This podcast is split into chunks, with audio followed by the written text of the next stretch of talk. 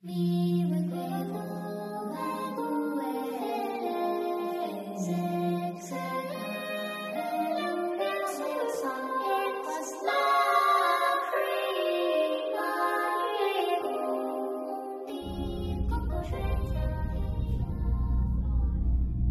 九一八年前，人类是十分现代、十分科学的，但因忙于和自身斗争而顾不上去对抗自然。然而，自然瞅准了时机，他选择在这个时候攻击人类，而且他的攻击绝不再软弱无力。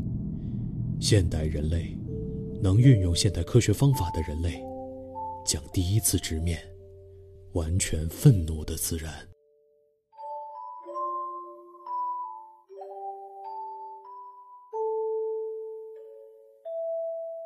易安，我是飞面，我是 Taco，大家好，啊大家好哎欢迎来到 TSP 怪奇档案。对，啊终于又见到我们了，是吧？时隔三个月 啊而且我是之前真的忘了我们年前最早最后的一期是哪一期了。OK，我以为你忘了我们有这个节目。不是，你还记得是几月几号的节目吗？我啊是一月九号。啊，是吗？我们已经过了1月9三个多月了。火啊！这三个月真的是感觉经历了好多。，对，因为说实话，当时飞面要离开的时候，我们准备着说，可能年后过不了多久，我们可能就会更新了。对，我本来打算二月十几号就过来。，对对对，所以谁又能想到，哎，我们后来又爆发了疫情，有没有办法这样那子？人算不如天算。嗯，肯定有很多人在下面暗骂我们，明明就自己开心，特别不更新。对呀，结果那边那个那个你们的凹凸更新了，结果我这个 TSP 啊就丢在这儿了。正好因为我们也没有说的像你是个弃婴一样。OK，呃，然后这期节目黄瓜酱不在啊，因为他嗯本人依然还没有回杭州。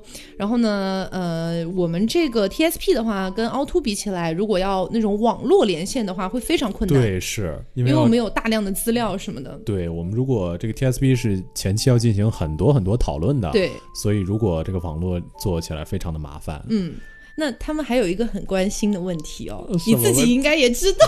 啊，对，我知道，我大概知道。呃，你说说吧。哦，我没有考上，哦、哎，没有 t h a t s so sad。啊，真的很 sad。哦没有，最开始就是，嗯，是这个样子的。我其他有几科发挥的都还蛮不错的，嗯尤其是考之前最担心的就是电影那科嘛。嗯，毕竟大学我学的不是这科，对所以感觉跟人家那个呃学了四年的人比，就感觉有会差，对，差很多。结果其实差距不大，嗯而且我考的就是我是我已知，呃，虽然我已知不是很多啊 大概五六个吧，我是我已知里呃所有人力电影考的最好的，啊，对我大概考了一百二十多分，快一百三十分那个样子。嗯，但是先猛夸自己一顿。哎呀，这不是 先先先找个理由嘛？嗯。对，然后但是其他的有一科啊，非常非常非常的注意啊，只有一颗啊。嗯，我知道，因为因为飞面之前跟我讲过这个情况，嗯。对，然后之前也有非常多的听众非常的好奇，也关心他的一个情况，但是我总会觉得这件事情由我来说不太合适，是，嗯，但是有我自己呢，我也不是很合适，是吗？对呀、我又会很心疼。就的确感觉就是因为我最多的时间是浪费的，呃，是花在这科浪费在这科上，浪费好像也并没有错，嗯。就是花在这科的复习上，但是最后没有考上，那就就哦，就因为你复习的最多的这一科吗？嗯，对我复习的这科哦。复习最多，而且当时我跟如果有一直看 Taco 那个朋友圈的人可能知道，嗯，我当时跟 Taco 说，我说这这课我那个那个什么，就稳了，对，稳妥了，了，妥了，感觉一百三十分往上了，哎呀，结果是这个样子，但是就是嗯要哭了吗？我给你拿纸。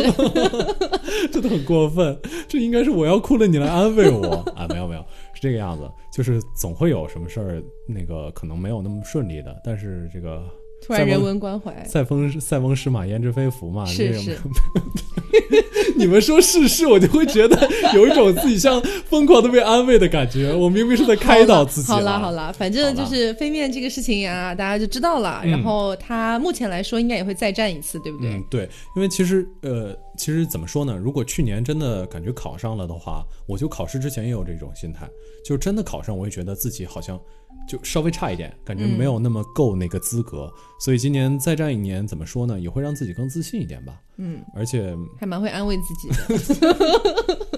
就感觉所有事情都跳不出安慰了，对吧？还好啦。哎呀，还好啦我积极乐观的心态，这有什么错，对吧？好，那嗯，再聊一下吧，因为就是好久没有更了嘛，对，是啊才才我们才录了两三分钟，哎，啊我们再多凑一点时长，没有了，OK，正好这期准备的不大够吗？那不。太够了，好不好的，好？好的，好的。是这样，想问一下，疫情期间你的一个情况怎么样？我疫情期间啊，就是心态疯狂爆炸呀，为什么呢？因为没考上嘛。只是因为没考上吗？啊，没有，其实啊，对，只是因为没考上，其嗯因为他部分都还蛮好的。嗯，因为你们家那边属于呃，可能情况不是很严重的地方。对，真的，我所以其实说实话，回来的时候有好几次，嗯，就是临出门才想到要戴口罩，嗯就是因为在家的时候，嗯，第一个也是我不出门，第二个出门的时候你不戴口罩，好像也没有特别多，就是就是一定会谴责啊，强烈谴谴责。对对对，那个时候我在家也不怎么太出门了，就比嗯较宅。不过那个那一阵子健身环玩的真的很很好好，对，那你爸爸不是医生嘛？嗯，然后没有跟你聊关于这个的问题吗？我爸爸是个，对我爸爸跟我吐槽最多的就是他要学那个条例，你知道吗？就是什么东西？就是那个那个呃，新冠肺炎治疗的有个什么准则，哦哦好像嗯第六版、第七版好像只改了一点点，哦但是他好像整个都听完。我在家里听到我爸跟我说最多就是他吐槽这个条例。所以他也是要到医院去治疗的吗？对对对，哦，他也需要去的。他呃，如果我们那儿有收治的话，他应该是需要去，就是去，好像应该是去看着他们，好像是有这么个职责。当然，他最后那我们那儿也不是很多人，所以他最后也没有派上用场。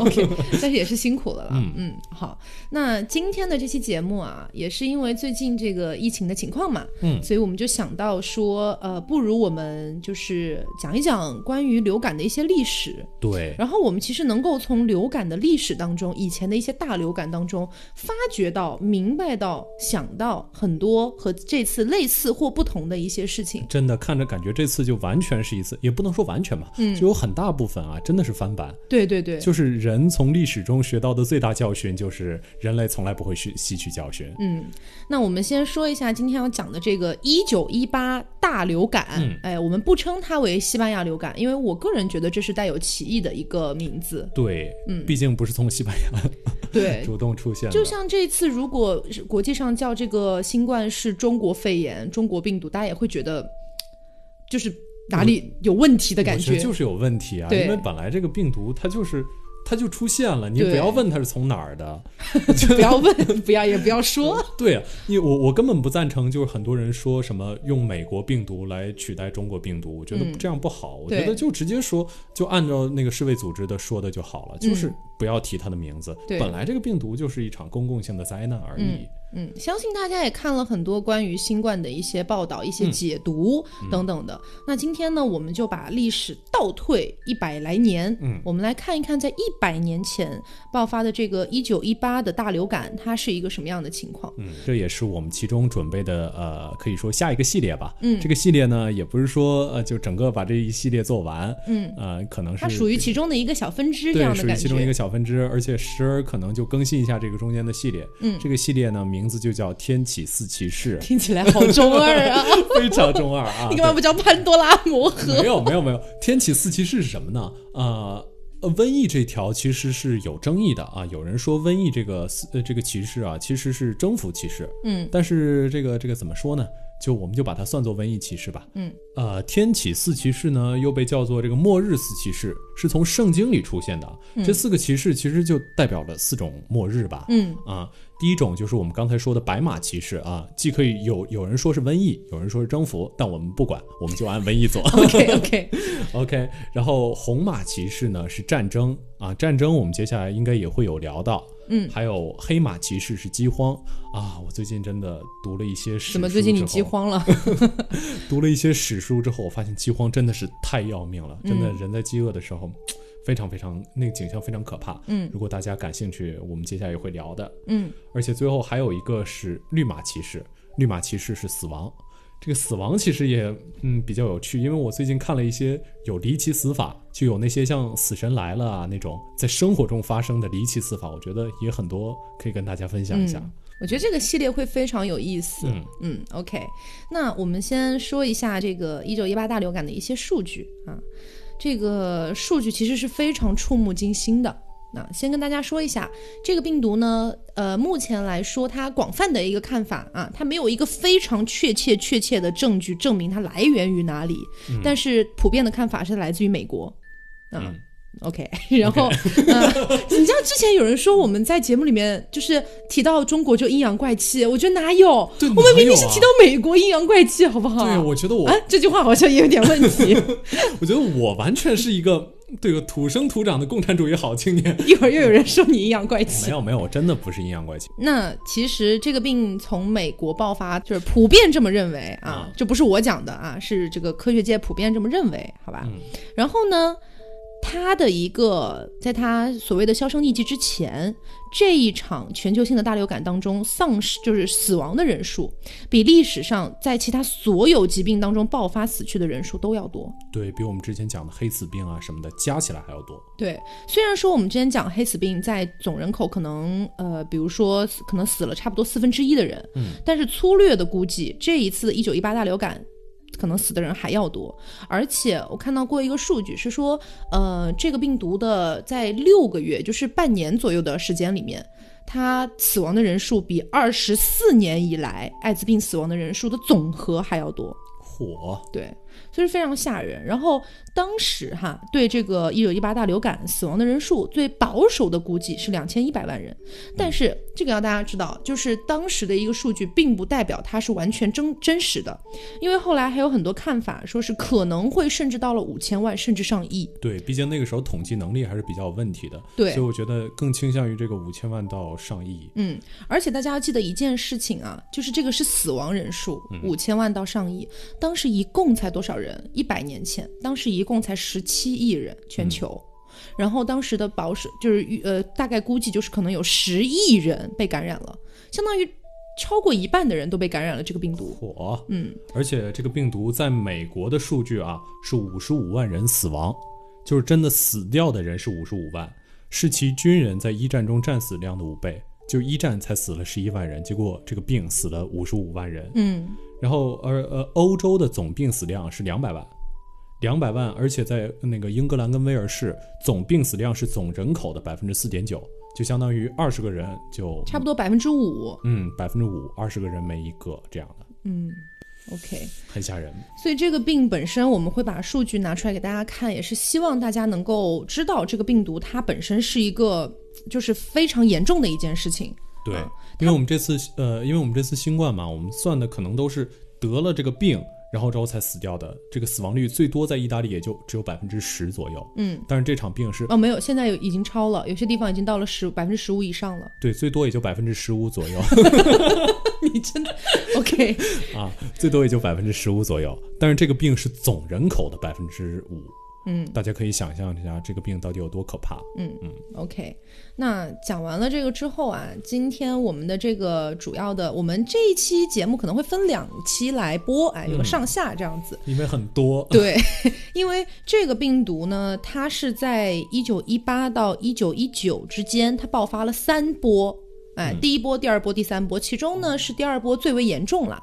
啊，今天我们可能主要讲第一波，因为我觉得啊，就是之前大家应该也看到过很多我们中国的一些科学家、医学者对于这一次的新冠的一些预测啊，当然其中有一些说是啊未来可能会有二次爆发啊，当然这个呃我们也无从得知啊，但是。毕竟不是科学家。对，但是如果按照这个事情来推断的话，我们目前的一个情况可能更加类似于这个第一波第一阶段的感觉。对，所以我们先跟大家聊一聊第一阶段，大家可能会更加的有这种感同身受的感觉吧。嗯嗯，那其实当时这个病毒啊，为什么大家就是一直在研究它的一个起源地，但是又没有确切的证据呢？是因为这样的，美国呢有一个小地方叫做哈斯克尔县。嗯啊，大家记得这个名字哈斯克尔。我刚念那么慢，不是因为我忘了，是因为就大家要着重记住一下。其实就是忘了。哈斯克尔县这个地方，在一九一八年的上半年啊，就已经提出好像有一种严重性的流感，这是一个警告。当时呢，刊登在一个杂志上面。但是呢，这个东西在第一波爆发的时候，并没有引起太多人的重视。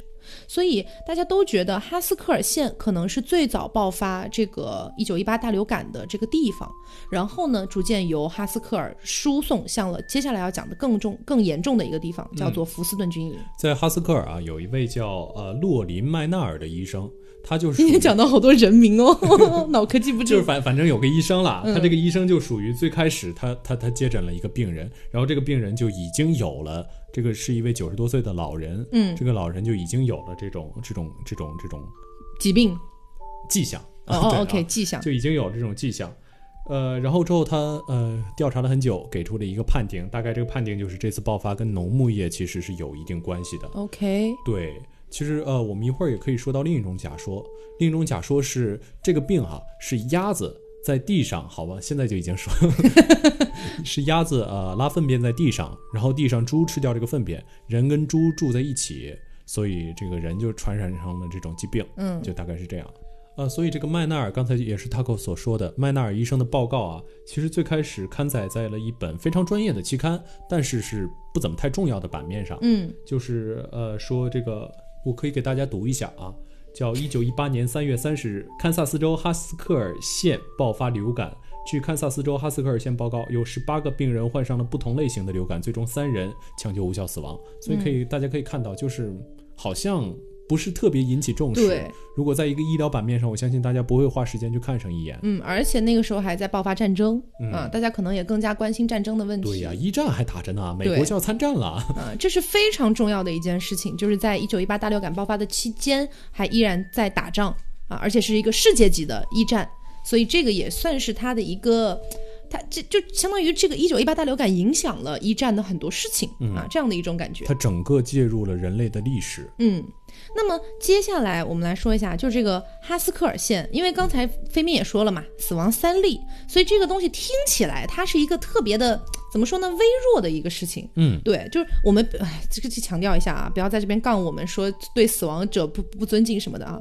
我们现在只是在一个宏观的角度讨论这件事情。对，因为后来如果就是最开始我们可能觉得三例还是蛮吓人的，嗯，但是如果看到后面那些触目惊心的数字的话，你会觉得三例好像就是因为你不要忘了，那个时候还在打仗，那个时候每天战死的士兵都完远远不止这个数了，这个数连零头都算不上。对对所以在那个时候，大家完全就没有意识到这可能是一种非常严重的疾病，而且那个时候呢，他们认为得了流感的人去传播病毒，那呃，就一般在七天之后啊，他虽然还会继续咳嗽、打喷嚏，但是他们不会再继续传播给别人了。啊，是有这样的一个说法在里面的，所以像哈斯克尔县人又少，地方又小，而且又偏远，他们认为在这样的一个地方是不太可能就是有一个大规模的传播的。嗯所以相当于一开始完全没有在意这件事情，他们觉得不会被传播到就是哈斯克尔县周围的一些世界以外去。对，所以呢，这有一个例外情况就发生了，就是我们刚才讲的战争时期。对，那当时呢，刚好遇上美国正在征兵啊。那征兵呢，据说当时的数据是需要四百万兵这样子。然后呢，就有几个人啊，有几个人，当时，诶，因为我是觉得名字大家可能记不住啊，他们也不是所谓的零号病人，所以我们就先把名字隐去吧，啊，不然大家脑壳听晕了。对，所以就是有有一些人啊，他们就是从这个哈斯克尔县去了这个美国第二大的军营福斯顿军营，再加上那个福斯顿军营，呃，怎么说呢？毕竟它是个军营，它总嗯会有一些就是天南海北的人，对，带着天南海北的细菌，而且有的人干净，有的人邋遢，他可嗯能就互相这种感染。对，当时呢，在哈斯克尔县常驻的有五万六千名新兵，但是大家要记住，这是新兵，而且他们的这个训练营啊，他们的这个训练营是在几周之内建起来的，一九一七年几周之内建起来的，所以那个时候其实这个地方是一个训练年轻士兵的地方。嗯，这为什么要强调是年轻士兵呢？因为大家要知道，年轻人怎么样，血气方刚嘛。然后我很多事儿我也不服，对不对？你长官告我，你长长官叫我干嘛我就不干嘛，这样的感觉，对。就叛逆期啊就叛逆期青对对对春期少年了。对对对对对，所以呢，那个时候，首先士兵他们的心理状态啊是不够平稳的，他们很浮躁，而且有非常多的自己的一些小九九，所以在那个时候呢，又出现了另外一个问题。所以这你可以看到，有些事情它的一个爆发，它是有非常多原因促成的。嗯那个时候还有一件事情，就是一九一七年到一九一八年之间的那个冬天啊，是当时历史以历史以来的几个最冷的冬天之一。所以那个时候发生了什么事儿呢？啊，那时候发生了什么事儿呢？因为当时啊，其实军队承认了这样的一个事实，说是军营和帐篷是非常拥挤的，暖气供应也不足，也不可能给这么多的士兵五万多人去提供他们的御寒衣物。火，所以呢，当时又发生了一件事情是什么呢？就是有很多的士兵他们是挤在一起睡觉的，挤在一起，恨不得就是你知道前胸贴后背，屁股对屁股这样子 什。么东西？对，反正就是非常的拥挤，然后大家烤着一个火炉，就是可以说是病毒的一个传播的一个非常好的机制。对啊，对病毒来讲啊，而且呃，这时候还可以插播一句啊，嗯就之前有一个医生，他已经预见到这种情况了，嗯而且对这种情况就可以说向军队做出了警示。但军队给出的回复是什么样的呢？军队说，呃，大动员的目的在于尽快将平民转变为训练有素的战士，而非预防什么医学做演示之类的。哦，所以其实还是有不是也不 care 这个事，对，还是有吹哨人，但是对吧？大敌当前，德国鬼子先打跑了再说。嗯其实也不是说打跑了，就是反正参战了。嗯，OK。所以在这样子的一个情况下，大家可以想到，天气又冷，大家挤在一起睡，天南海北的病毒细菌就开始交杂了。嗯啊，所以这里其实已经算是一个。怎么说呢？如果说哈斯克尔县真的是起源地的话，那么哈斯克尔县可能只是呃，就是最开始出现这个病毒的时候，但是福斯顿军营才变成了真正的一个培养皿。对，而且还有另外一种情况，我还是补充一下，嗯就是说，呃，这个军营里还有另外一个特点，这个军营是养马的，嗯他们这个军营有一个马场，然后他的马场呢每个月要稳定的产出九吨的马粪，这个马粪啊，他们的默认呃处理方式就是焚烧。就把这个马粪烧了得了，每个月烧九吨。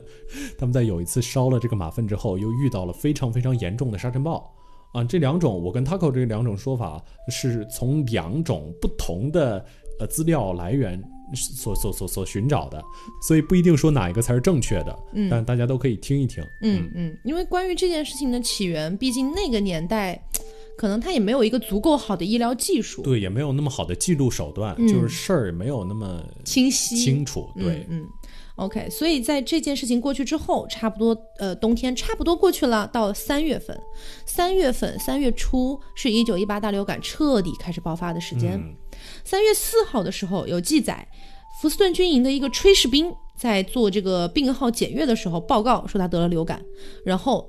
炊事兵得了流感，大家想想什么意思？大家还记得那个伤寒玛丽吗？嗯，嗯，就是他得了伤寒，然后但他、哦但他是无症状感染者，嚯他就到处到处去给别人做菜做饭，然后以此来传播了非常多人。哇，所以就呃，这个炊事兵报告了之后呢，三周之内，也就是不到一个月的时间，有一千一百多个士兵就病重了。对，那必须去送往医院，同时分散在基地各处的还有几千个人，具体的人数当时没有详细的记载。那是这样子的，而且这里还有一个很值得提及的事情，就是呃，我参考的这本书里面哈提到一个事情，就是说，一般来讲，流感的话，要么是直接引发人的肺炎，要么是间接引发人的肺炎啊。总之，肺炎的出现几率是非常非常大的。所以说呢，嗯，在这个一九一八大流感当中呢，就有非常多的人，就是在刚才的一千一百多人里面，大差不多有三分之一都患上了流呃这个肺炎的症状，然后呢。大概有百分之二十就去住院了，但是在当时只有三十八个人死亡，嗯，所以这个死亡率还是依然不高。对，嗯，因为这个这个病毒怎么说呢？我们后面下期节目会讲到这个关于第二波、第三波的一些很严重的事情。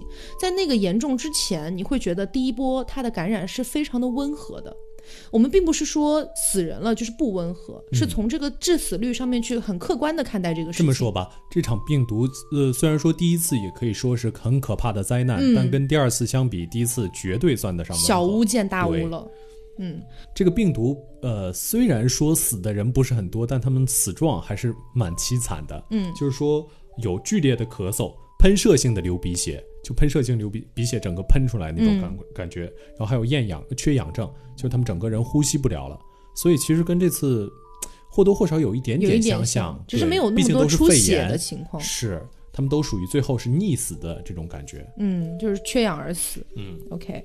然后呢，我们刚才讲了它的一个起源的一个大致情况。嗯然后呃，我们来非常简略的跟大家讲一下，因为我们毕竟也不是医学生啊，非常简略的跟大家讲一下这个病毒这个东西吧，它是怎么样作用于人的机体的，我们才能明白它为什么会变异，后面就才能承认它会变异这样子。病毒呢，首先它不需要任何的东西来获取它的能量，不需要食物，不需要氧气，它什么都不需要，而且它任何的新陈代谢的行为都跟它没有关系。所以病毒这个东西，如果说它能称为一种生物的话，它其实是跟我们呃日常认识到的生物这两个字是非常不一样的。我们会觉得生物赖以生存的是什么？你就算不需要，没有不需要氧气的吧？啊，就反正反正就是呃，我们认识到的生物，它一定是需要什么来维持它的生命的。但是病毒不一样，呃，我就觉得如果说大家记得初高中生物的内容，应该会对这一块有点印象对，对对，我记得有一个长着六角头的一个，就一直在 cue 这个东西 对。，一个乱七八糟的东西，嗯然后下面有几只脚那个样子，嗯，所以病毒它们也没有任何的代谢物，然后它们也没有没有性别，没有男没有女。它们如果算不上是一个很完整的生命体的话，但它们其实是比一些我们所认知到的一些东西啊，所要这个能力要高很多的。如果它不算生命体，它能算什么呢？我们算它为一个物质，嗯，又好像不对，就是一个感觉很难划分它的定义的东西。对。对当然，关于病毒是怎么起源的这件事情，在科学界就是争议非常多的了。有的人觉得是进化，有的人觉得是退化啊，反正都是有非常多说法啊。这个我觉得对于大家来说可能没有那么重要，但是大家不不管怎么样，要记得一件事情：病毒都具有一种功能，叫做复制自身。但是呢，它和其他的生物不一样，比如其他的生物，我们可能需要交配啊啊，或者需要繁衍啊这样的一些行为。不管怎么样，它多多少少都是需要这个行为的。但是呢，病毒它是复制自身，这个而且这个过程也不是它自己来完成，它是去侵入有能量的细胞，然后就像一个操控木偶的木偶师一样，去把这个细胞的掌控权转移到自己身上。啊，这样的一种感觉，所以我们了解了病毒的这个机制之后，我们就来说一下它为什么会变异。因为病毒它侵入了细胞之后嘛，它相当于把自己的基因插进去了啊，你你可以理解为把 U 盘插进了电脑这样的感觉，然后从此 U 盘就来控制电脑啊，简单来理解哈，简单来理解大致是这么个意思。那么。这个细胞内部的这些东西啊，就开始为病毒去服务了，而不再为它的细胞去服务。然后病毒就相当于无限复制、无限复制、无限复制，最后呢就把这个宿宿主给干死了。对吧？但是呢，大家就是之前在新冠爆发的时候，大家也引发了一个讨论，就是哎，病毒半费费了半天劲儿，他把人搞死了，自己得到什么了呢？他自己不也死了吗？对吧？就是有很多人会有这样的一个疑惑，所以其实关于这一点，我觉得呃也是一个蛮值得思考的点啊，就是病毒它到底在干什么，它为了什么，它想什么这样子。所以基本上呃病毒的一个致病机理是这个样子，我其实觉得可以有另一个例子，可以可以跟这个病毒有一点点像，嗯，就是人类其实没有想把地球怎么样，每个人类都没有想把地球怎么样，是这个是合理，但嗯是地球也许就会因为人类的活动而变得，至少不能让人类再生存了，就很有意思。对，所以就是呃，我们之前也讲到了嘛，在这个一九一八大流感里面，肺炎也是一个很典型的症状。嗯，那么肺炎呢，在这个医学里面，它的定义其实是肺实质的炎症。但是这个听起来就让普通人觉得有一丝迷惑，这不就是把肺炎两个字摘开说了吗？是这是这样的，就是呃，这这个定义它没有提到感染两个字，但实际上感染基本上是所有肺炎的一个病因。简单来说呢，就是反正这个感染的这个要么是生物，要么是病毒侵入了肺之后，造成了一些比如说体液啊，然后细胞的一些残骸啊，包括呃相当于这个瘢痕组织的一些东西混合成的一个炎症的混炎症的混合物，然后这些混合物就会越变越多，然后把这个肺变成什么样子呢？大家知道健康的肺是比如说有很多小孔孔，然后很有弹性，对。啊，然后很柔软，嗯但是这些东西会逐渐的把肺变成一个很很坚硬的、很密实的、失去弹性的这样的一个状态。所以这就是肺炎的一个运作的一个方式。那么肺炎变成了这样之后呢，就不能够把足够的氧气输送到血液当中去了。嗯，然后呢，或者说是把病原体输送到血液当中去了，人就慢慢死掉了。啊，大概就是这个样子。然后接下来啊，呃，就跟我们大家想象的一样嘛，这个病毒啊，它就在人齐聚的部分，它就会就相当于就整个传播开来了。嗯，包括有几个地方特别容易受传播，包括有学校、公司还有监狱。啊、据当时的记载，是印第安学校，就是哈斯科尔镇的印第安学校，四百个孩子就被感染了。嗯，虽然只有三个呃不幸身亡，但是之后其实可以说后面的情况也也算蛮严重的。呃，然后另外福特汽车也有超过一千个人、一千个员工啊，也出现了这种病例，而且出现了死亡病例。嗯，但是最有意思的还是监狱，监狱啊是有一个非常有名的监狱啊。另外这个监狱嗯怎么说呢，还是有点意思的。就这个监狱啊叫圣昆廷监狱。这个监狱是什么样的情况呢？是出现了一个从洛杉矶一个县来的一个呃县监狱转狱的一个病人。嗯，就转过来的。对，转过来的一个病人。然后这个病人呢，呃，他就把整个监狱都传染了。因为这个监狱他们还有另外一个活动，就是他们在每周日的晚上，呃，八点到十点，嗯所有的监狱犯人一块儿看电影，所以他们这看电影就形成了一个可以说巨大的培养皿。，OK，一个八点钟看完，然后十点钟看完，所以他们所有人都是周二、周三犯病的。但是就是有人说，对吧？你这个情况，你这个御医不应该不应该知道这件事儿吗？你为什么要把他们放在一块儿？据记载啊，有人说这个御医是故意的。啊，嗯，对，因为首先啊，他这个御医他对这个东西的报告，这个肺炎的报告非常非常详尽，就让人觉得他好像是有蓄谋的把这个肺炎引入这个监狱的。其次，包括他有不好的前史，他是一个种族主义者。呃，他觉，因为他觉得白人的气质在萎缩，所以他会把其他种族的这个下面的两个球球，嗯嗯，移植到白人的身上，所以他就觉得这样可以拯只是救白种人的。族吗？嗯，我觉得还有点变态，可能有一点对，而且还有一些动物的，而且怎么说呢？感觉这种行为还是蛮变态的。所以他他就是觉得白人的气质在萎缩，所以他要把、嗯男性气质在萎缩，啊男性气质在萎缩，所所以他要把动物或者说其他种族的移植到白人的身体上面去。对，因为会产生那种睾酮素嘛。嗯啊，对，就是嗯，很多人觉得这种他的想法也是蛮清奇的。是 怎么说，动物的都敢用。OK，而且，所以很有可能他就是把这些囚犯作为自己观察这个病毒的培养皿。这不搞人体实验吗？对呀、所以他在伦理上是可以说相当有问题的这个人。嗯，嗯，这可以说疫情下的一个小插曲了。刚好也利用了这次疫情，想要做这件事情，嗯，是的，所以其实也能看到，从中也能管中窥豹一下，这个词是这么用的吗？不知道吧？就是反正你你也能。你也能就是稍微的从细节去品一品，你就会发现，其实，在这种巨大的疫情底下，每一个人，或者说不能说每一个人吧，一部分人，他们可能也正在利用这件事情去做着自己想要做的事情。嗯，对，而且那个时候，说实话啊，我们很多那个时候很多人的道德啊，跟今天的人是不大一样的。嗯啊，很多人觉得自己像浮士德那样，把自己的所有灵魂出卖给魔鬼，为了换取科技，他们觉得是一件很光荣的事情哎，。好像在那种战争时期，经常会有这种事情。对对对对对对，其实他们西方人那个基因里一直有这种东西。你这话说的，没有没有没有，这是真的，这是真的。OK 他们就是有对这种东西哪篇报告写的？没有啦，其实看中国跟西方哲学就能看出来有这种差别的。OK，嗯，好，OK OK OK，嗯。然后呢，我们刚才说到了这个三月四号，然后这个呃炊事兵他报告了这个病例嘛，然后到了三周差不多半个多月之后啊，不是就有一千一百多人感染了嘛，三十八人死亡。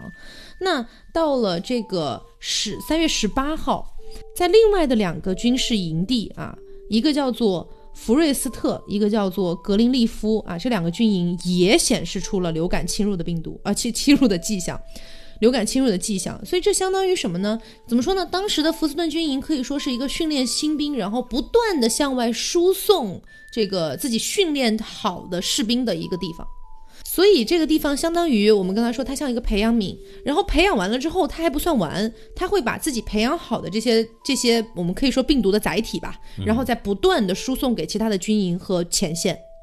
火，这简直就是核心呢、从这个培养皿再培养分发出去，对。分发到全国。嗯，哇，嗯，所以也就是因为这样，那一年的春天，一九一八年的春天，在美国全国五十五个大城市当中，就有三十个城市遭遇了这样的事情，而且这三十个城市要注意，他们都有一个特点，他们几乎大多数都是有军事相关的一些地方的。火，所以其实也就是因为我们我们之前讲了，这这个大流感跟一战的关系非常的密切，嗯，所以它相当于也是呃，也是因为一战。啊、也是因为有这么大的一个调度军事用用人的这个需求，才爆发出了这么大的一个问题。对，所以在很多人眼里，它其实就是上帝降下来，因为你们人类过于这个这个怎么说贪婪，发动了一战，嗯，因为人人类过于残暴，所以上帝替人类来教训人类，有点这种感觉。嗯，那么欧洲的爆发又是什么时候呢？因为我们都知道啊，这个呃，这个一九一八大流感从这个地方输送出去之后呢，呃，最为出名的一个受感染的地方是法国，嗯啊，那还有包括西班牙嘛，因为我们之前提到了说西班牙大流感这个名字，一会儿我们会讲到它这个名字又是怎么得来的。我们先说一下欧洲整个欧洲的情况。欧洲首次出现这种比较严重的流感的情况呢，是爆发于四月初啊，其实距离美国爆发也就大概一个月左右的时，间。中间是这样的，中间在三月的时候，有八点四万美国的步兵就到了这个欧洲了，嗯而且还有骑兵，他们有一个非常有名的叫第十五骑兵团嗯，啊，在航程之中，他们就有人发现有有这个肺炎了。但是还是赶去那边了。但是肯定要上航都开到一半了，也不能回去，对吧？嗯，对，那个时候就一共有三十六人患病，最后六个人死亡在。那种战争年代，应该很难说哦，我在一个战船上面发现了一种比疾病，然后我就赶紧开会，这是不可能的事情对，情。是这样的，因为这个整个人类所有战争啊，所有战争战争死的直接死的人都是都是不是大头，嗯，都是战争之后造成的饥荒跟战各种争之后后遗症。对各种各样的瘟疫，由于你卫生条件保存的不好的瘟疫，这些东西才是死亡的大头，而且往往比战争中打死的人都多。但是大家要记得啊，尽管当当时呢，可能已经传播给很多地方了啊，然后也远渡重洋去了欧洲啊，去了各种各样的地方。就漂洋过海来见你，啊，对，漂洋过海来见你，为你我用了多，我总是想唱起来。对，所以就是，即便有这么多人感染，但是大家要记得，他当时的一个症状啊，我们说了是比较温和的。当时跟在美国感染的情况差不多，啊，就可能感染了很多人，但是真正最后因此而死亡的人数是相对来说非常少的。对，而且传播力啊，其实还是就是可以说没有那么强的，嗯因为整个舰队都过去，只有三十六个人患病，而且只有六个人身亡，所以可以说这种病在当时看起来啊，像可防可控，啊对这个样子的。当时呢，还有一个细节是说，有一百七十二个这个海滨士军当中，然后呢，说是他们可能有一部分都被感染了，但是呢，其中有五十四个人住院治疗了，但是呢，到最后没有一个人死亡，全部康复了。嚯、哎，所以这这就有非常多的这些新闻就会不断的可能出现，对。啊，听不断的听人说，你就会觉得说这个病好像一点儿都不严重就，化妆成很可爱的样子。对，甚至是因为这些很看起来很温和的一些事迹，甚至到了后来，有一些医生会在这个《柳叶刀》上面刊登自己的一些医学的期刊，认为这个病甚至可能算不上流感。啊，对，所以这个可能，呃，其实之前看了一个一个视频吧，嗯，然后提到的是，呃，关于这个七宗罪的一些东西。然后其实我会真的觉得，在一些比较大的一个，比如说疫情啊，或者战争啊，或类似像我们这次天启四骑士这样的一些东西里面，好像人类的傲慢是体现的最快的东西。是，尤其是有的时候啊，我其实这件事情还真的在想，因为就是刚才我看的这部分资料啊，有一个是有一个香港大学的学者，嗯。他在说这场病毒可能是中国劳工带来的，但是我就一看他是个香港大学的，我就不大想相信他。啊，OK，对，但是我我自己这么一想，就是，嗯，我到底是因为他，我我的确提出得到了比他更严格的证据来证明不是中国人那个那个那个传染的，还是因为我本身对他有偏见，还是因为他本身对中国人有偏见？这个东西我觉得我是搞不清楚的。嗯我的感性跟理性在这个中间中间是是是拎不清到底谁是谁的。所以怎么说呢？我觉得很多事情都要自己多调查、多思考，才能嗯得到一个让自己满意的答案吧。嗯，好，接下来我们来说一说这件事情对一战可以说是非常非常大的一个影响吧。那么当时呢，据说这个德国的一个进攻的趋势啊，已经取得了比较大的一个胜利了。对，其实呃，在前线人数比是四个德军士兵比一个英法士兵，所以那个时候就人数很多，对人数非常非常多。嗯，而且在当时的一些前线的德军的一些日记里面也能看得出来啊，经常会有一些呃关于这个战争好像胜利有有望啊、嗯这样的一些事情。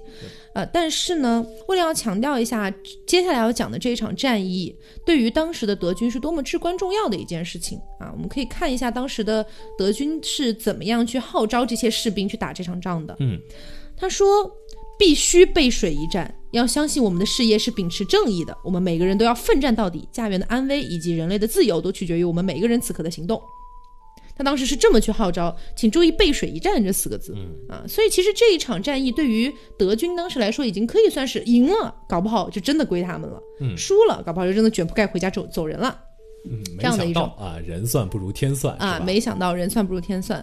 当时的德军的军队里面，虽然说刚才飞面刚才讲了人很多啊，这个人数好像很庞大，但是我们不要忘了，人聚集越多的地方，也就是疫情越容易传播的地方。所以当时的德军呢，也是呃遭受到了这个疫情的一个打击啊。当然呢，也有很多人说，当时的一个德国的指挥官叫做鲁登道夫，然后鲁登道夫呢，有人说啊，有人说他的这个说法是为了掩盖自己的无能，也有人说真的是这样啊。反正当时鲁登道夫的意思就是说，哎呀，我们反正最终失败的原因，呃，就是因为这个这个大流感。啊，倒不是我们的问题啊，他他这个意思，相当于他可能自己也不愿意负起最终战争失败的这个责任、啊，这个意思。对，是天意，不是我啊，们。对对对对对，对啊，是老天不肯成就我。嗯啊，其实，但是到那个那个情况啊，在可以可以记载、可以看的数据是这么写的：说德军啊有十三点九万人得了这个流感，嗯每个师里啊都有超过两千个人得这个流感，嗯，而且由于他你说每个师都有这种比较分散的这种情况，对，真的是其实对德军来说可能蛮难的。嗯而且英法联军他们也从这个就是逮捕到的德军俘虏里，嗯确认了这条信息，就他们逮了三百个人，然后这三百个人里的确有不少是病患。哦，OK，那反正我觉得历史的书写就嗯就哎怎么说呢？历史还是胜利者书写的。嗯具体这个情况到底是什么样，现在可能也没那么好还原，除非做很多很多的资料。嗯我相信可能有不少听众在这方面比我们懂。那这个地方也求你们不要来杠我，谢谢。好，现在大家真的很怕被杠，所以总而言之呢，德军当时的指挥官是认为啊，这个一九一八大流感是直接造成了，呃，也跟他说个间接造成了他们的一个败北吧，啊，这么个意思。所以这个算是对一战一个比较比较至关重要的一个影响吧。嗯，那到了后来，我们来讲一讲为什么明明好像是在美国起源的一个疾病，为什么被称为西班牙大流感呢？嗯，这对西班牙来说太不公平了。对呀、真的是啊。你知道，我每每想到这件事，我都觉得为西班牙心痛。嗯，是这样，就是说，当时在五月份之前，西班牙的病例其实很少。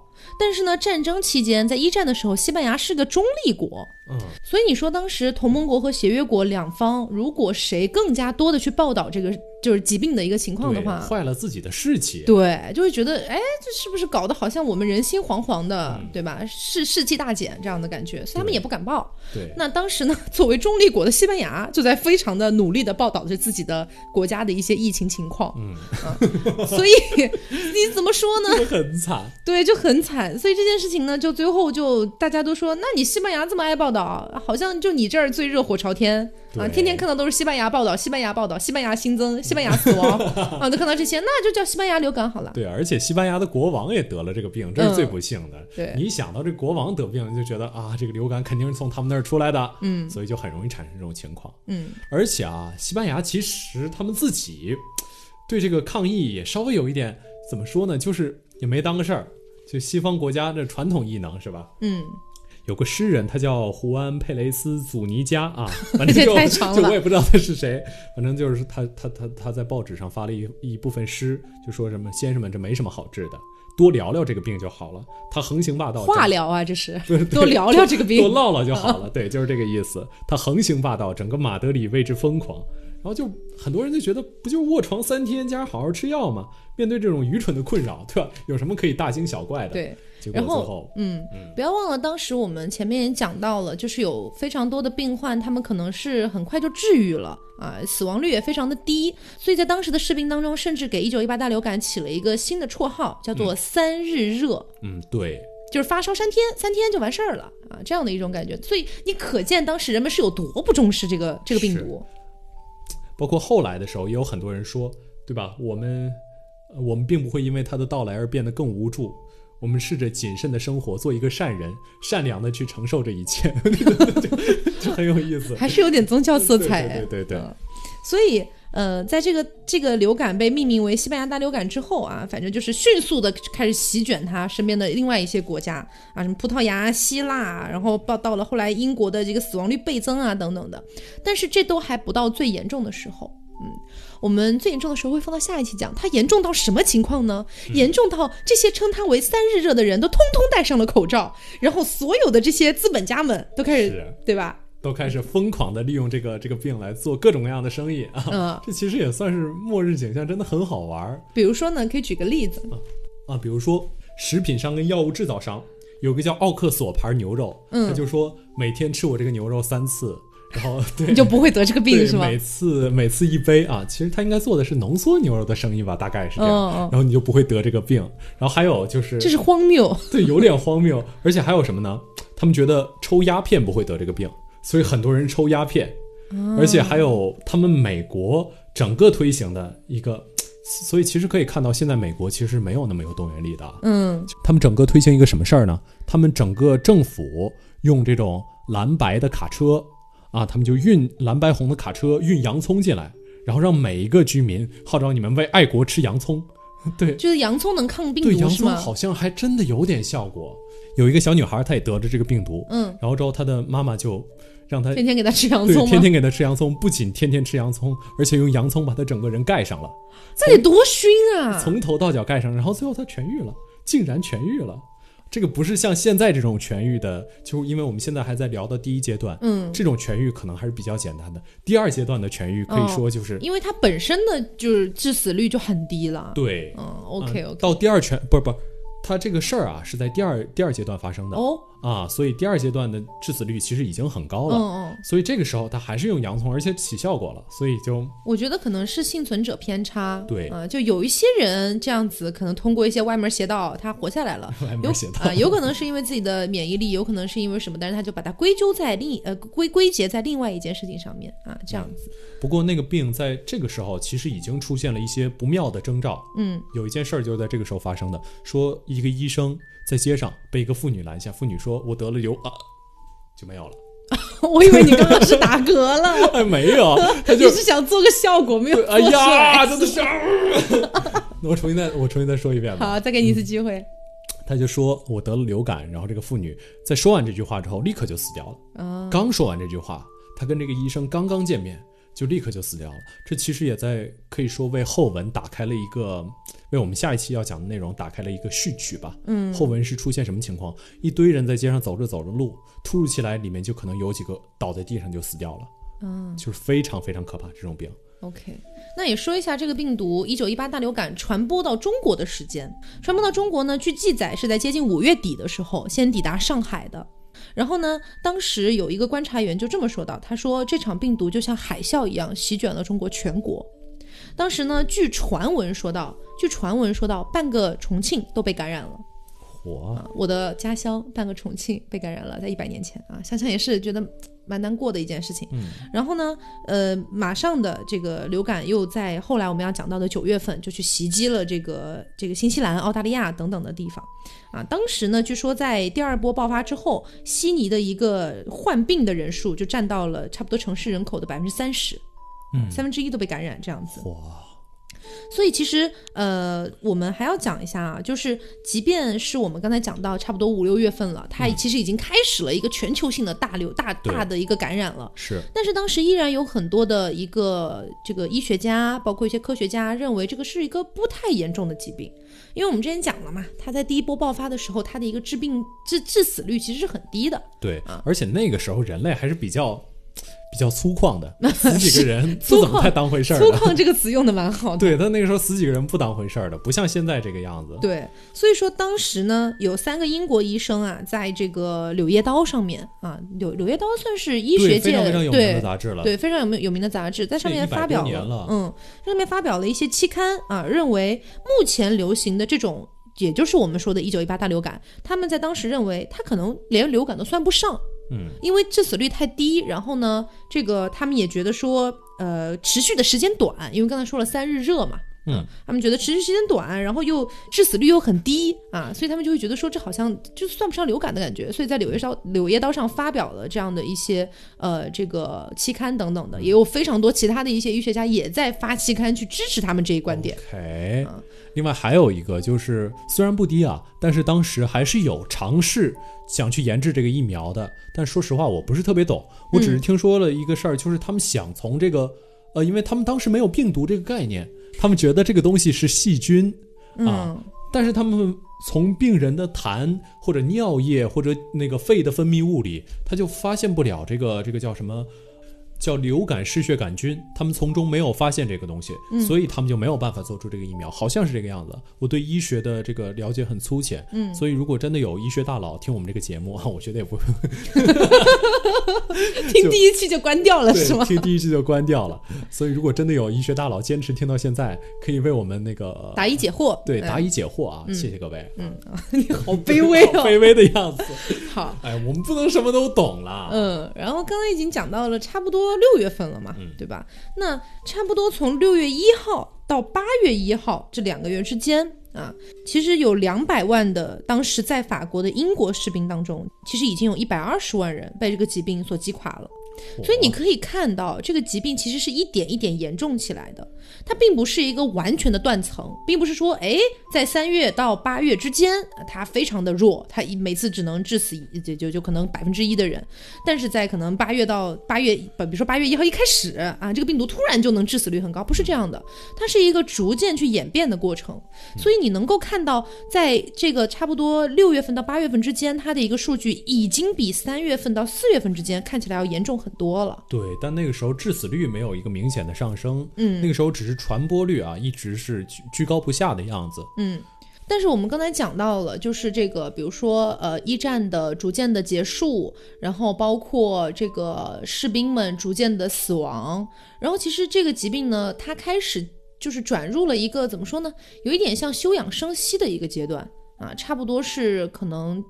六七月份左右，或者说是八月末之前，它进入了一个略微有点休养生息的阶段。它那个时候开始显示显现出的情况是，它可能也存在，但是它的数量可能比较少。然后同时呢，有非常多的国家都说这个病毒已经不再存在了，它已经不再蔓延了。嗯啊，非常多的国家开始这样说。但是就在八月末的时候，啊，这个病毒又席卷而来，然后爆进行了第二次的大爆发。那么在第二次大爆发里面，就像我们刚才讲到的，所有人都开始害怕了，而已经已经不只是害怕，是绝望了。嗯，对，然后开始戴上了，每个人都开始戴上口罩，每个人都开始做着就是最后的一些反抗、一些挣扎。其实我觉得也可以说一句啊，嗯这口罩其实很徒劳的一种行为。那种时候的口罩跟我们今天的口罩完全是两回事儿。嗯那种时候口罩其实就是纱布，就是几块纱布放在嘴上，但是口罩成为那个时候一个很很有意、很有符号意味的象征。为什么呢？因为那个口罩啊，它虽然没有用，但是它显示了人类就是能嗯想做点什么，想为自己的生存找到一点安慰感，找到一点安慰剂，那个时候的口罩真的完全没有用吗？几乎完全没有用。啊，嗯，嗯它，就可以说防跟我们现在完全不一样。对，不像我们今天口罩有那么多专业的步骤，嗯，它的口罩其实只能起到非常有限的防护作用。但那个时候人们依然坚持戴上了口罩，因为能做一点什么去阻挡这场一九一八大流感，他们都会去做的。嗯，哎，再看今天的欧美，是吧？是。嗯，其实之前有一个事情我没有在凹凸里面提到过，但是加了我好友的会知道的，嗯就是呃我在美国有一个哥哥，嗯、他就是前段时间失联了很久，失联了很久之后呢，我就应该是一直在联系他，我就莫名其妙失联了，然后我还给他发邮件，给他留那个，就是他们美国那边特别喜欢留那种 leave a message，就是语音啊我知道留言这样子，感觉电影里经常看到。都给他留了好多好多，然后但是他都没有回我，我那段时间特别担心。就前两天，结果他也是前两天刚刚回我了，回我了邮件，说是他被确诊了，嗯，被确诊了新冠。然后呢，呃，强调一下，我这个哥哥呢，就是跟我没有血缘关系，但是在法律意义上我们算是亲兄妹这样子。对，然后呃，他是没从好像我第一印象当中没有来过中国的，所以不是你们、不不是有一些呃所谓的从中国好像逃到国外去避难，然后在国外感染，不是这种情况，他是土生土长的美国人，嗯啊，应该就是住在纽约附近，是吧？他是住在纽约旁边的一个州，就是我们我们当时住的那个康涅狄格州。Connecticut。哦，呃，然后呃，我就是非常的震惊于这件事情，因为其实，在我的观念里面，我会觉得，好像新冠虽然我们知道它好像呃带走了很多人的生命，然后感染了很多人，但是你总会觉得这个事情离你很近，但又离你很远。你好像生活当中你听说啊，我们城市有感染，我们城市有确诊，但是你好像生活当中你没有在你的日常生活里面知道谁感染了。你身边有朋友被感染了，还是有亲人？好像在我是说，除了很多非常严重的地区啊，对，可能居住在武汉，或者说对对对对，但是你像我们这种，虽然杭州也算是比较严重了，但是跟武汉比起来，还是完全就是没、是没有那个可比性。就感觉没有认识人感染。对，所以你你会突然有一天发现你你哥哥就感染了，然后他还是重症，但是他当时跟我讲说，呃，美国那边的医疗条件可以说是很有限吧。呃，不不是说不发达，是说数量很有限。嗯然后呢，他明明已经很严重了，他已经丧失了味觉和嗅觉了，在当时感染的期间当中，然后呢，整个人就是疯狂的咳嗽，然后身上是剧痛无比，他的形容就是剧痛无比。然后呃，但是他还是没有办法去医院住院，因为医院说他的肺炎的情况不够严重。所以他当时非常的无奈，他就辗转就找了很多他自己的医生朋友，然后医生的朋友给他开了一些药，让他回家去养着。好在他自己以前可能比较爱健身，身体比较强强健，自己的免疫力比较好，然后逐渐的算是康复了啊，现在应该是转阴了。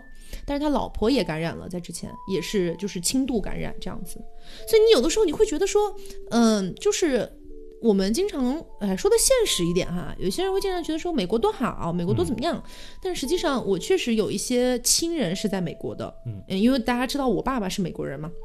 所以有些亲人在美国，包括我的二伯、我的小姨、小小姑、小姑都在美国，而且我二伯跟我二伯母是住在纽约的，就是他们一这这这一辈子都住在纽约。对，然后前两天我也打电话问候他们了，就是爆发了这件事情之后，我也问候问候他们。哇，他们就说是 他们在电话里面以非常粗俗的词语侮辱了美国人，那他们自己其实也算是半大半个美国人了，但是他们就说的是呃，可能偏向比如说我们所谓的非黄种人这样子，说他们确实是呃很不在意这件事情，很不 care 这件事情。然后呃，他说他的我我二伯母的原话是，他们要他们他们要自由啊，他们要他们要去 party 呀、他们要去呃那个 pub 呀、就是去去嗨呀，去干嘛呀？对，这样子。所以其实，呃，有的时候我会想，呃，好像我们对于这件事情是非常的敬畏，同时也害怕，然后同时也有非常多很复杂的一些情绪。嗯，对，但是在欧美的一些国家，他们可能是因为文化的一个影响，嗯可能也是因为国家的一个嗯等等的一些方面吧，所以对这件事情好像反而没有那么重视。其实我我们从这次就是我们讲这个一九一八大流感，也就能看出来一些端倪。嗯，他们一开始对这样这类型的疾病是真的不够重视的。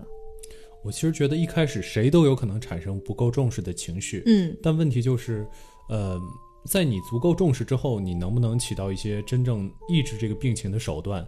够不够有这种执政的勇气？嗯包括政策的政治的想象力，这些东西才是真正的执行力、想象力，这些东西才是真正化解这个疫情的最重要的东西。但感觉虽然我也很怎么说呢，很 sorry 听到你哥哥的这个、嗯这种嗯病情，但我他已经好了，他已经好了。嗯 OK，但我的确觉得，就这个事情，嗯，是一件非常复杂的事情，嗯，对。也不是很好评价。对，其实我我我觉得，呃，就是这像这种类型的疫情吧，它确实是一个非常非常复杂的一个过程，它牵扯了太多东西了。它可能真的要人类携手来面对这件事情。对对对，它它从最平凡的人类的角度，就是我们每一个普通人对于这件事情的角度，包括你再往上走到资本家，到了国家层面，到了全世界的层面，包括它各种各种的侧方面，都有非常非常多的影响。所以，我嗯，我就觉得说这件事情，我们不能够再把它单独的看成某一个国家的过错，或者某一个国家的问题，它已经是一个全人类的问题了。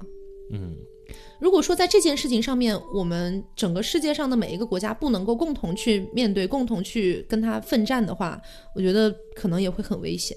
嗯是，真的就是建立人类命运共同体的时候，嗯就可能我们人类面临疫病毒这种更加可以可以说是我们的天敌吧，嗯可以说是我们的天敌。嗯嗯面对他们的时候，如果这个时候还不能集中力量，还一天到晚想着内斗，利用这次疫情来削弱嗯，不管是我我最开始对美国非常非常愤慨，其实就是因为这个，就是因为美国在最开始得知中国有疫情之后，说了这是什么制造业回流的大好机会，我就觉得这个发言实在太不是人了。嗯所以，但是我，所以怎么说呢？看到美国疫情这么严重的时候，的确是或多或少有一点点落井下石的快感。嗯但是刚才听到就是 Taco，呃，认识的人，Taco 的哥哥可能得了这个病情之后，我又觉得美国的普通老百姓可能真的也蛮可怜的，对在这件事情上。因为我觉得这种事情下面的牺牲品永远是普通老百姓。对，你说你作为总统，或者你作为一个 government，你作为一个政府，也不一定哦。鲍里斯进医院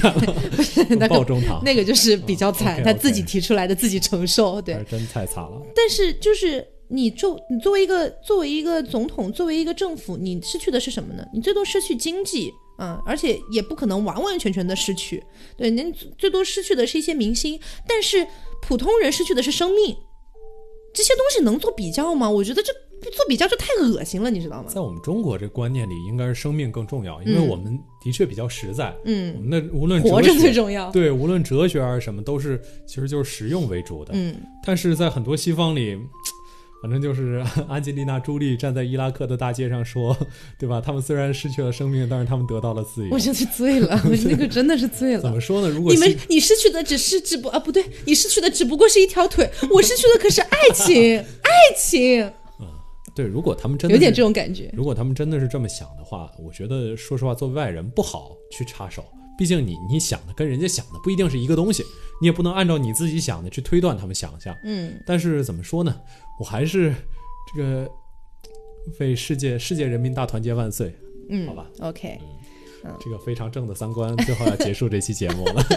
哦对，我是不是还欠了好多叶安啊？呃，还好吧？对，不是我，我答应了我的听众，好像说很多叶安，但是怎么怎么说呢？你就直接说吧。我到时候想一想，到时候想一想办法吧。感觉这么直接说起来，是我要把你最开始那个叶安剪辑好多次回处是吗？不是感觉这样说起来好像又蛮蛮尴尬。对，蛮尴尬的。到时候想更好的办法。好好行啊，欠着。嗯，所以其实就像我们片头里面讲到的那样，就是人类在一九一八年的时候，也是忙着跟自身去斗争，嗯人类和人类去斗争，对，而是而不是去对抗自然。